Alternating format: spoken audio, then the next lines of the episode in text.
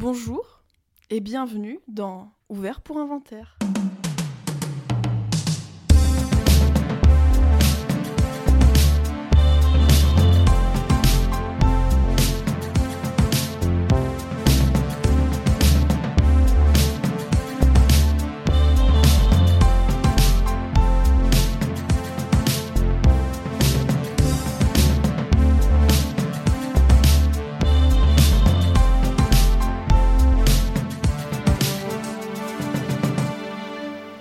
Les films, ça sert à ça, euh, à apprendre à vivre, à apprendre à faire un lit.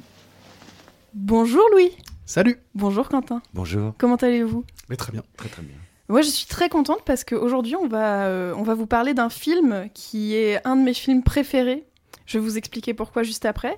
Il s'agit donc de La Fureur de vivre, réalisé par euh, Nicolas Ray en, 19 en 1955, j'ai bugué, Euh, avec euh, pour protagoniste euh, James Dean, quand même, faut le citer, euh, Sal Mineo et Nathalie Wood. Voilà. Et d'autres acteurs et actrices. Mais je- un très jeune Denis Hopper. Oui, alors je l'ai pas trouvé. Hein, dans Denis le film. Hopper. Je l'ai cherché. Bah, alors moi, c'est l'inverse, je l'ai reconnu. Je fais, Mais il y a Denis Hopper dans le film, j'ai Ah vérifié. Mais il joue qui alors? Il joue un des mecs de la bande. Oui, voilà.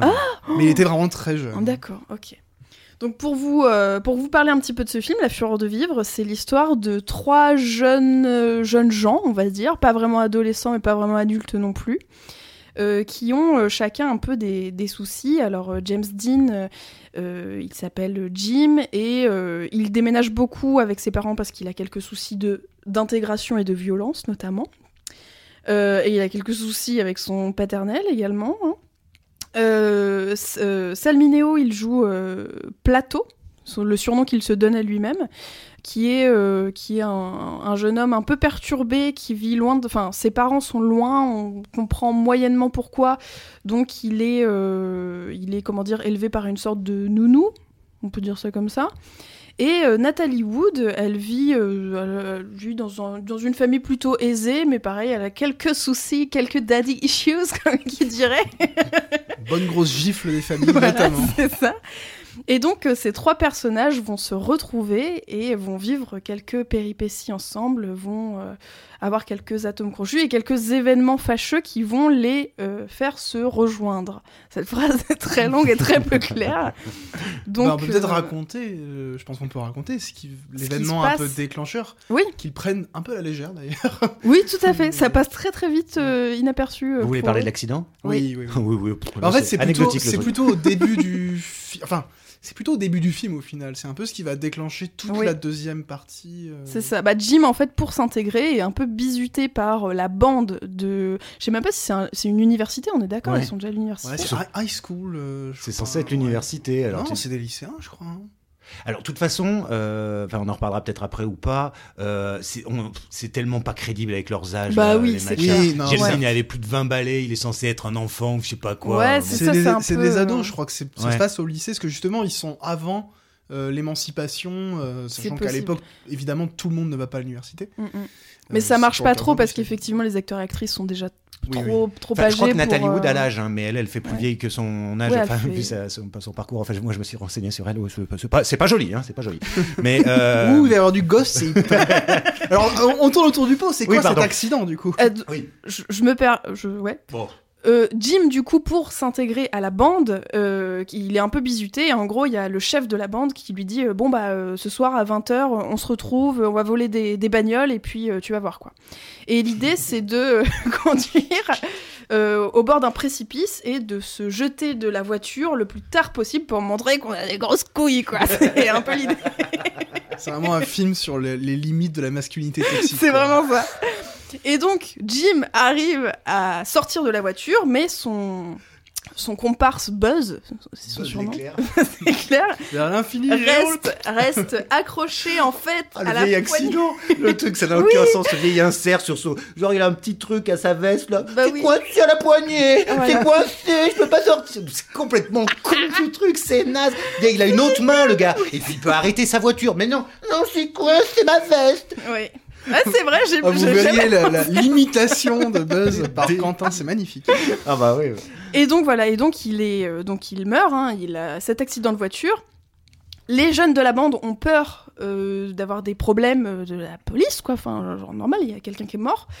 Euh, et donc Jim tente d'aller euh, se dénoncer à la police. Euh, ils trouvent pas la bonne personne, etc., etc. Ils se font encore un peu bisu par la bande et euh, ils doivent se retrouver tous les trois euh, dans un espèce de manoir abandonné. euh. donc voilà l'histoire. Je pitch aussi bien que ça. Ouais, Bah non, c'était c'était explicite pour le coup. Mais ça, c'est ça va quasiment jusqu'aux deux tiers du film, quoi. Ouais. Mais après, bon, on va peut-être pas révéler la, la toute fin. Toute fin. Ah. Ce serait tragique dommage. Oh là là, qu'est-ce que ce serait dommage de dévoiler. Oh, il Bah, est- alors, il est dans ses avant jours que- piquants, Quentin. Avant que Quentin détruise ce Mon film film que préféré. j'ai- que j'aime d'un amour Ah, tu vas découvrir ce que ça inconditionnel, fait. Moi, j'ai l'habitude. je tiens à, à préciser qu'en fait, La Fureur de vivre, c'est un film que je- j'ai découvert quand j'étais vraiment toute petite. Parce que quand j'allais en vacances chez ma grand-mère, donc euh, une fois par an, elle avait euh, des. Je sais même plus, je crois que c'était des, cassettes VHS, et donc il y avait quelques films, notamment les films avec James Dean, notamment La Fureur de vivre. Donc, comme pour Good Morning England, que j'ai vu peut-être une fois par mois pendant trois ans, La Fureur de vivre, je l'ai vu vraiment au moins une à deux fois par an tous les ans de mes 8 ans à mes 18 ans, quoi. C'est un délire comme ça. Donc c'est vraiment, tu vois, c'est un film. euh, euh, comment dire Même si en le revoyant, je me dis ah ouais, il y a des trucs de masculinité qui sont un peu problématiques et tout, mais voilà, je, je l'adore, j'adore James Dean, j'adore la musique, euh, j'adore, euh, j'adore les histoires de famille, j'adore les histoires d'adolescence, euh, tout ça. Donc vraiment, c'est c'est un, un, un film un peu que je chéris très fortement. Et puis c'est un peu des, un des premiers films qui met au centre des adolescentes de cette manière, avec un, un regard aussi direct Mm. Et sans phare, je dirais. Alors, en fait, il y en a, mais il y a quand même une absence d'hypocrisie et ça montre un des aspects les plus difficiles de l'adolescence euh, dans les, dans les rapports violents avec les parents, dans la aussi dans le désœuvrement, puisque rappelons quand même que le titre original c'est Rebel Without a Cause, Mm. rebelle euh, sans cause. Donc en fait, c'est-à-dire que La version en fait, québécoise. le, le plus grand drame que vivent ces personnages, c'est le désœuvrement, quoi. C'est d'avoir peu d'ambition dans la vie, d'avoir pas grand-chose à faire, puisque c'est vraiment sur la délinquance juvénile. Le film est même un peu vendu pour, comme ça à l'époque. Mais euh, en fait, c'est des enfants plutôt de bourgeois. Ouais. Euh, Ça, il faut le rappeler. hein. Qui n'ont pas des pas soucis tout- en fait. non. euh, Ils ont des soucis de familiaux, mais c'est pas du tout euh, des enfants euh, perdus dans la. Enfin, je veux dire, c'est pas des. C'est pas la figure un peu plus classique du loupard Mm. qui serait issu de- de- de- d'une famille défavorisée. Et ça, c'est un des sujets du film, notamment, c'est le désœuvrement de la bourgeoisie américaine qui euh, perd un peu le contrôle sur euh, sa progéniture parce qu'elle lui a pas donné, en lui donnant trop, en la préservant trop, elle l'a peut-être aussi préservé finalement d'une certaine. euh, bah oui, d'une certaine, euh, comment dire, d'une cause, quoi. Mm. D'avoir quelque chose à faire dans la vie, d'avoir aussi peut-être des épreuves à surmonter. Ouais. Et du coup, Louis, est-ce que tu veux nous contextualiser un petit peu la création de ce film rapidement? Bah, euh, j'ai quelques, petites anecdotes, oui. Alors déjà, euh, chose intéressante, c'est que le film est produit par la Warner. Euh, or, la Warner a toujours été un peu spécialisée par rapport à d'autres studios dans les films de gangsters, les films de marginaux, de rebelles. Et donc c'est marrant de voir qu'un des premiers films sur l'adolescence qui le traite vraiment sous l'angle de la souffrance adolescente et de la rébellion adolescente, c'est la Warner qui le fasse. C'est plutôt dans le ton. Le film sort donc en 1955, plutôt en fin d'année, quelques mois, euh, enfin même, euh, fait très peu de temps après la mort de James Dean. Donc c'est vraiment son dernier film, et on va peut-être en parler d'ailleurs, c'est vraiment du coup celui qui va le plus figer euh, l'image légendaire de, James Dean qu'on va avoir, le mythe qui va être créé autour de lui, et tout ce que le mythe représente par rapport à la jeunesse, et la manière dont une certaine jeunesse a pu s'identifier à James Dean. Et d'ailleurs, une des dernières interviews qu'il va faire pour le film, il parle de ses excès de vitesse, où il explique que maintenant il est plus prudent sur l'autoroute parce qu'il s'est mis à la course, mais pendant, que pendant des années il prenait des risques parce qu'il Mm. roulait à 170 km/h sur l'autoroute à une époque où pour monter à 170 il faut des bolides déjà sacrément puissants.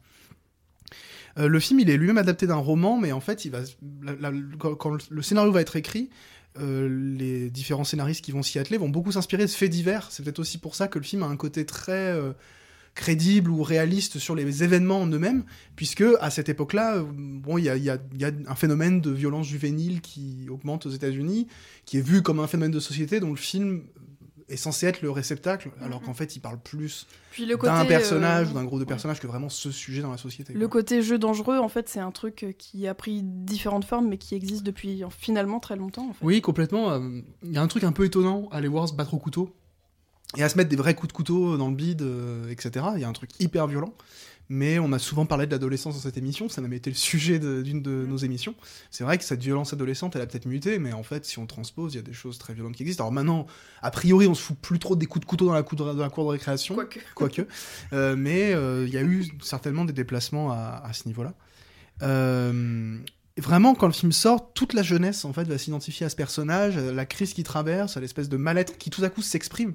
Parce que ce que le film va changer, en fait, c'est pas tellement l'existence de cette souffrance, mais c'est le fait qu'elle soit tout à coup exprimée sur grand écran dans un grand film hollywoodien et qu'elle soit montrée dans un film où d'habitude on ne montre pas ces personnages. Donc c'est vraiment une question de représentation.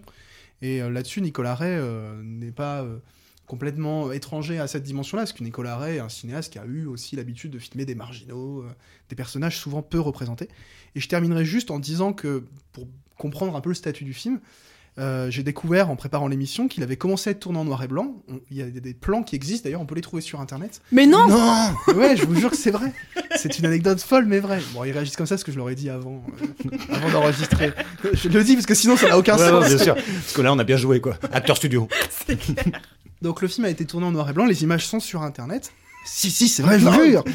Euh, mais en pourquoi fait, dehors, euh, alors, la couleur? Eh ben parce qu'en fait, sur les premiers rushs justement qui ressortent, euh, où on- les, les premiers plans tournés en noir et blanc, c'est les plans autour de l'observatoire quand ils viennent la première fois Mm. pour assister à un cours en gros d'astronomie. Euh, la Warner, en voyant les rushs, comprend qu'elle a affaire à plus qu'un film de série B, ce qui était censé être le film à la base. En gros, un film sur des loupards, quoi. Elle se dit, il y a quand même quelque chose dans l'énergie que dégagent ces jeunes. Il y avait une alchimie assez dingue entre les acteurs, notamment entre James Dean et Natalie Wood. Et du coup, ils se disent qu'ils ont sans doute un plus grand film que ce qu'ils imaginent. Et donc, le film va être tourné en Warner Color. Oui, Euh, ça. la semaine dernière, on avait Fenêtre sur cours qui était en Technicolor. Là, c'est la Warner Color. À l'époque, chaque studio aimait bien avoir sa technique de colorisation pour se distinguer. Et donc, ces plans-là, ils sont sur Internet. Et une autre particularité, c'est qu'on voit James Dean avec des lunettes. Euh, il devait porter des lunettes dans le film, mais euh, Nicolas Ray trouvait que ça le rendait trop prétentieux. Donc finalement, ça a été abandonné.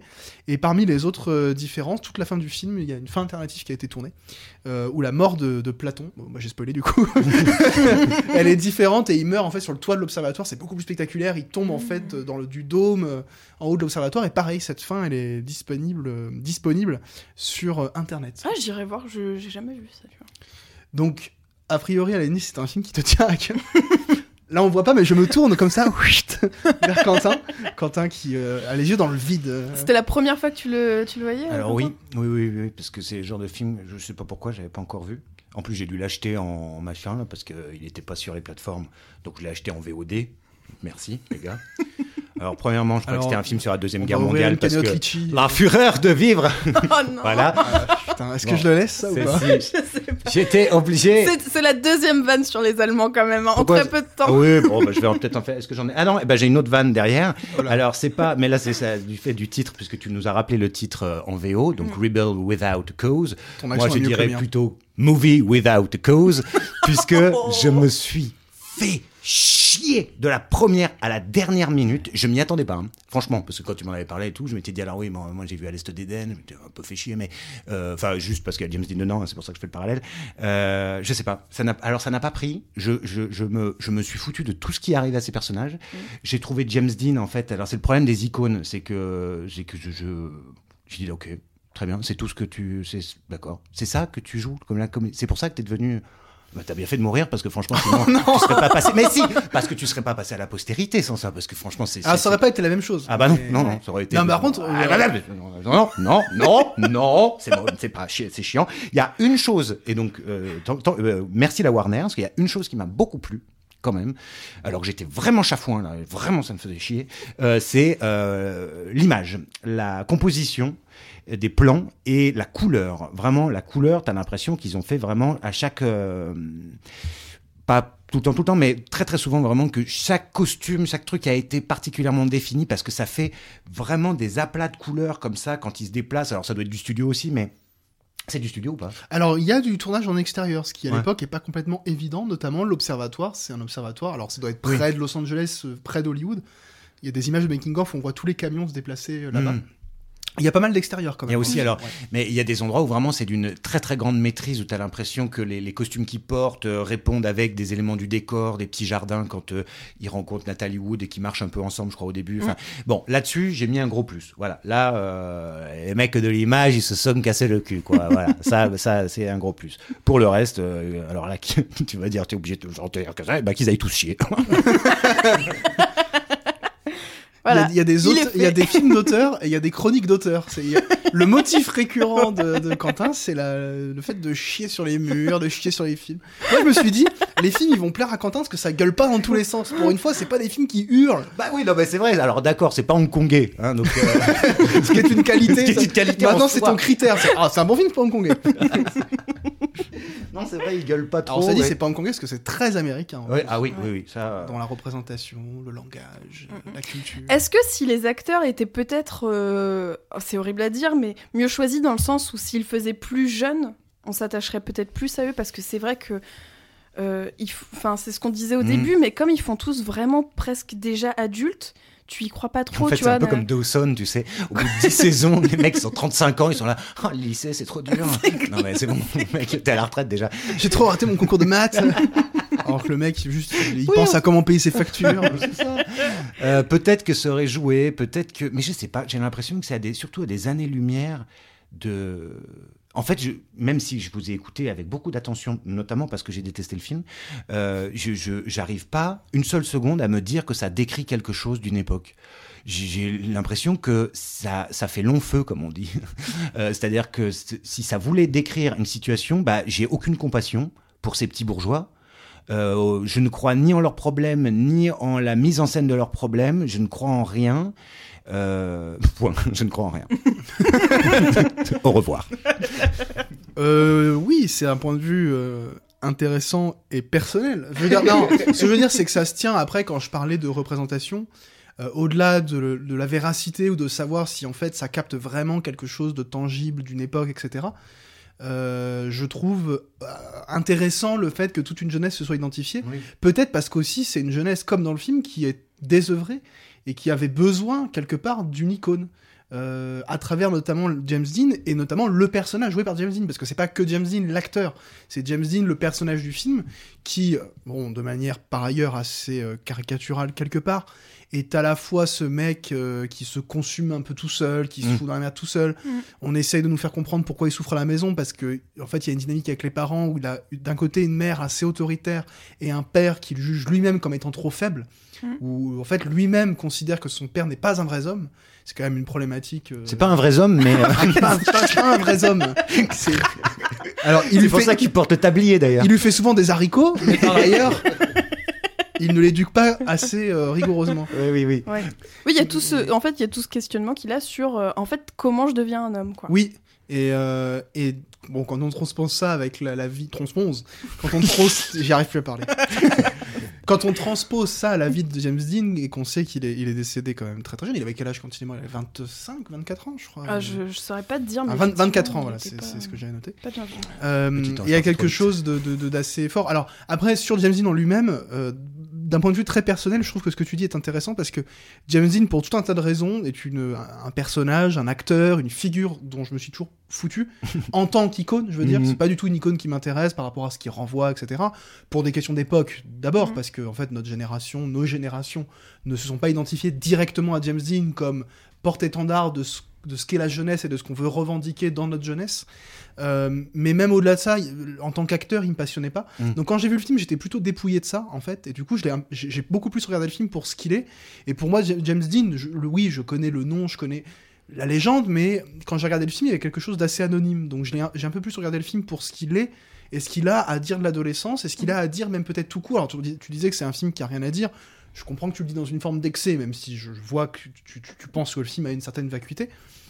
Moi, il y a un truc qui m'a touché beaucoup dans le film, et qui est cristallisé, je trouve, dans, tout le passage dans le manoir, c'est en fait euh, la manière dont le film raconte une impossibilité. C'est en fait tout le film raconte euh, quelque chose qu'essayent de construire les personnages euh, entre eux, et notamment quand ils se retrouvent tous les trois dans ce, dans ce, dans ce manoir, il y a une espèce d'utopie impossible Mmh, bah où oui, le temps, le temps d'un repos entre deux poursuites, qui va se terminer d'ailleurs tragiquement, euh, il y a tout à coup l'espoir de trois personnages qui ne se ressemblent pas tellement, qui ont des points communs et des différences, qui vont se retrouver autour d'un terreau commun qui est la souffrance personnelle, Mm.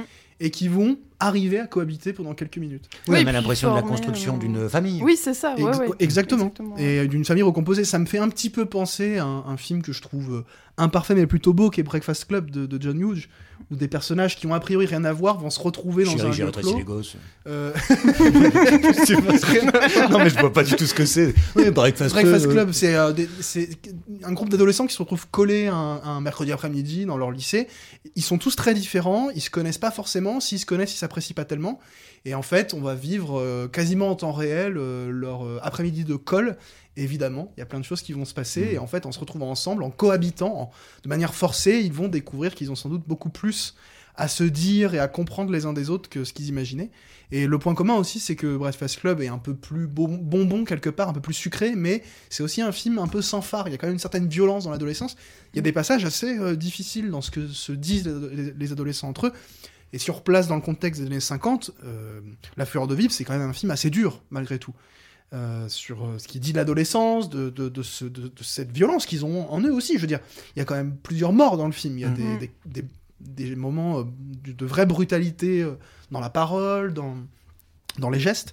Donc ça, ça me touche beaucoup, en fait, cette utopie impossible qui va, en fait, aller jusqu'à jusqu'au tragique qui était euh, presque voulu, enfin, qui- enfin, qui était un tragique incontournable. Mm. Parce qu'il y a- une impossibilité, il y a une condamnation, presque une damnation des personnages euh, dès le départ. Euh, je peux comprendre que toi, parce que c'est des petits bourgeois, ça te touche pas. Par ailleurs, c'est voilà, je- ce que je dis là, je sais pas- j'essaie pas de vous dire que c'est un chef-d'œuvre pour ça, mais ça, c'est un truc qui m'a plutôt touché. Et Mais après, là où je rejoins plutôt Quentin, c'est que aussi, euh, euh, je me souviens plus combien de temps dure le film, mais tout se passe assez vite. Et effectivement, par exemple, la mort de Buzz, bah finalement, elle est très vite éclipsée, quoi. Très vite, on s'en fout.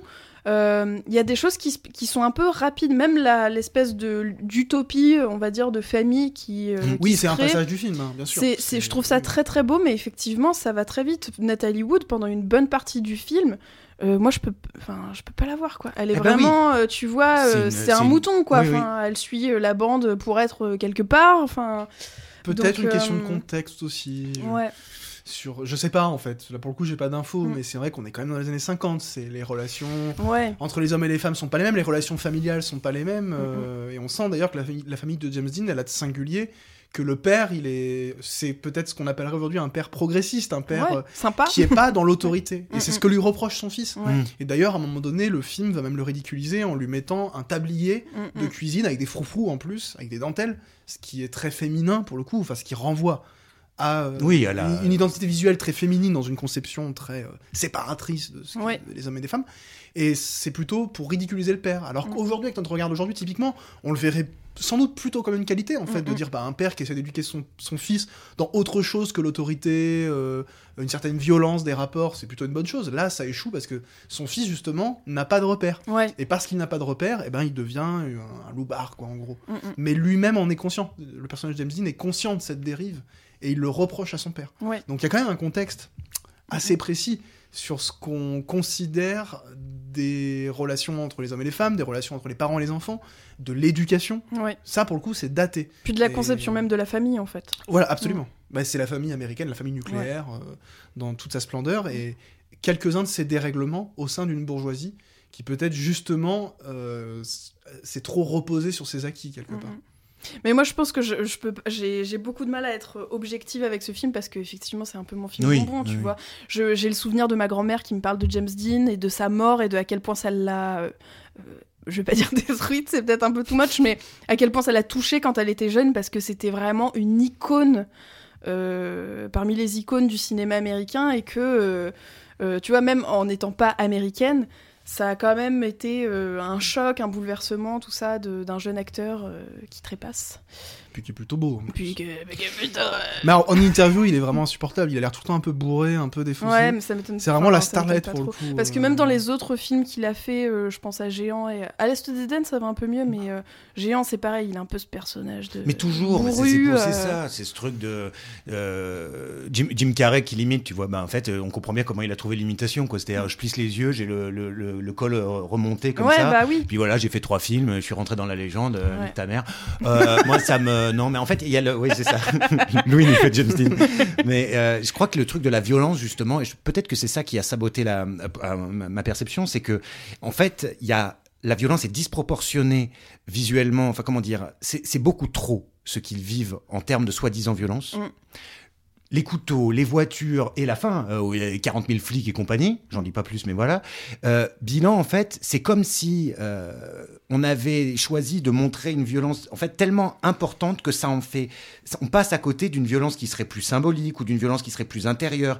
Euh, il a- je trouve que c'est ce problème de la démonstration qui fait qu'en fait, pour moi, c'est, on dirait un clip de Michael Jackson, quoi. Tu vois, là, c'est quoi C'est euh, Bill It, là, tu sais, où ils se battent avec les, leurs couteaux, là, où je sais plus lequel clip c'est. On s'en fout.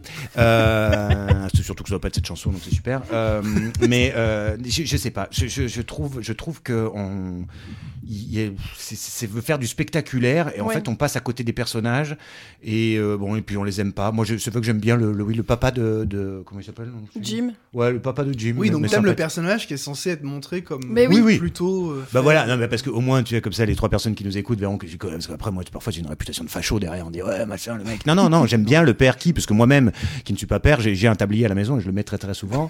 Donc, euh, voilà. Je m'identifie à ce personnage. Je, je m'identifie au personnage du père. Je serais un père comme ça si j'avais un enfant. Mais c'est vrai qu'en fait, je pense que le, le, le, le film vieillit mal dans cette thématique, quoi. C'est Mm. que on n'a pas du tout le même regard, et là où dans les autres films qu'on a abordés, notamment euh, bah, celui d'Hitchcock et les prochains, euh, celui-ci, c'est vrai qu'on a, on a du mal à, se, à avoir le, le contexte de l'époque et le regard de l'époque, quoi. Oui, C'est, voilà.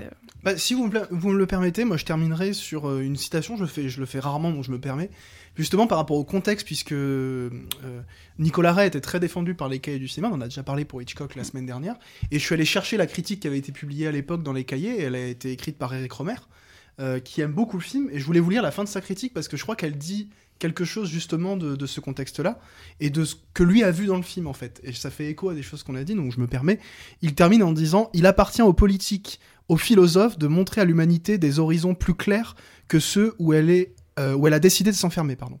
Mais c'est la mission du poète de ne pas croire tout à fait à cet optimisme-là, d'extraire de la lie de son temps la pierre rare, de nous apprendre à aimer sans interdire de juger, d'entretenir toujours vif en nous le sens de la tragédie. Je trouvais ça intéressant justement dans ce contexte-là. Tu réécouteras Ouais, tu réécouteras dans, dans le contexte du présent où on nous montre des personnages à la dérive, justement, de nous focaliser sur ce qu'il y a de négatif Mm. pour affronter la part de tragédie euh, que vivent ces personnages et que qu'on peut transposer quelque part à la vie qu'on- du quotidien que nous on connaît et que dans le sombre, dans ce que le film a de violent justement, ce que Romer voyait lui, c'était l'occasion justement d'affronter directement des, des problématiques importantes et de le faire à travers un, un film qui par ailleurs se part plutôt d'une certaine beauté plastique. Encore un qui buvait de l'eau. Bon, Romer, il n'était pas connu pour être le chantre de la. Non, il était agrégé d'allemand, cela dit. Donc, tu vois, comme quoi, Führer, hein, tac, tac, il me semble bien. Ah bah oui, euh, comme ça, j'ai bouclé avec le début, comme j'ai eu beaucoup de choses à dire sur le film. Au moins, j'étais là pour quelques blagues. Bon, bah, très bien. Euh, on va peut-être s'arrêter là. Bah, on fait nos petites recommandations Bah, pour oublier ce moment exactement, pénible. c'est ce que j'allais vous, vous demander. Louis, est-ce que tu as une petite recommandation pour nous? Oui, c'est en fait, je vous recommande deux autres films euh, de Nicolas Ray que j'aime beaucoup, parce qu'on n'en a pas beaucoup parlé, mais Nicolas Ray est un cinéaste important de cette période des années 50 notamment. Et je vous recommande donc son autre film le plus connu avec La Fureur de Vivre, qu'on connaît plus pour James Dean. Euh, donc son autre film, c'est de 54, donc un an avant, c'est euh, Johnny Guitar, qui est un des Ah plus oui beaux westerns euh, Ouais. euh, américains à mes yeux, et un, un film qui travaille notamment la couleur à la perfection, et qui travaille aussi ce sens du tragique. La couleur? Oui, Johnny Guitar. Il est est- pas en noir et blanc, Johnny Guitar non, c'est un film en, en couleur, un, un film qui travaille d'ailleurs magnifiquement ses couleurs. Il faut écouter. Deux fois qu'il répète, le mec, là, en a Non, marre. mais pardon non, Ouais, c'est pas noir et blanc, non, parce non, en qu'il travaille fous. magnifiquement ses couleurs. tu me fous presque le doute, mais non, non, je visualise. travaille euh, magnifiquement ses niveaux de gris. Des, des plans avec des couchers de soleil magnifiques. Mais même moi, j'ai un doute du coup. Je suis bon, désolée. en tout cas, Johnny Guitar, c'est super. Euh, il faut Ça aller joue le de la voir. guitare, sans doute. Euh, et euh, un film de 58 beaucoup moins connu, un film beaucoup plus Johnny Violon. petit, disons. Euh, c'est La forêt interdite, voilà, qui est un film euh, pareil sur la violence de- des, des relations, des, de l'amitié, etc. euh, qui est un film assez, assez dingue en fait. Euh, voilà, c'est deux films de Nicolas Ray que j'aime beaucoup, Johnny Guitar et La forêt interdite. Très bien. Et toi, Quentin? Alors moi, j'en ai marre du cinéma, donc euh, là, j'ai décidé de, je voulais vous, en une seconde, Euh, Peter Gabriel, qui est l'artiste qui fait de la musique, euh, qui est à peu près le seul que je suis depuis euh, 20, euh, plus de 20 ans, et donc va sortir cette année, on ne sait pas exactement quand, un album qui doit s'appeler quelque chose comme I.O. Et actuellement, enfin toutes les plaines, I.O. Oh, non, on rigole pas avec Peter Gabriel. Pardon. Oh non putain. Pour une fois que je tente une blague. ouais, ouais, ouais. bien marché, voilà. bon. Donc là, c'est les sept nains. Bon, bref. Eh bien, je sais plus ce que je voulais dire. Eh ben, toutes les pleines lunes, il sort un, un- un titre euh, remixé, etc. Alors là, en ce moment, on a Panopticon. Euh, Il y en a déjà deux versions, enfin deux mixages qui sont sortis. Euh, c'est formidable et ça fait euh, quelque chose comme 20 ans qu'il n'a pas sorti d'album de création pure, je veux dire. Donc voilà, allez, allez écouter Peter Gabriel. Tous les gens qui nous, Voilà. qui nous écoutent doivent savoir qui c'est, évidemment. Vous êtes déjà sur Spotify ou sur Deezer ou sur une, Voilà, donc clac. une plateforme, donc c'est parti quoi. Bah sur ce, euh, on vous laisse. Ben, on vous laisse. On vous souhaite euh, une bonne fin de journée, une bonne fin de soirée, de voir plein de films chouettes. Et nous, on se retrouve la semaine prochaine, Euh, pour parler de. La nuit du chasseur. la Ah oui. nuit du chasseur, bien sûr. Donc, euh, donc voilà, à la semaine prochaine. Au revoir. Salut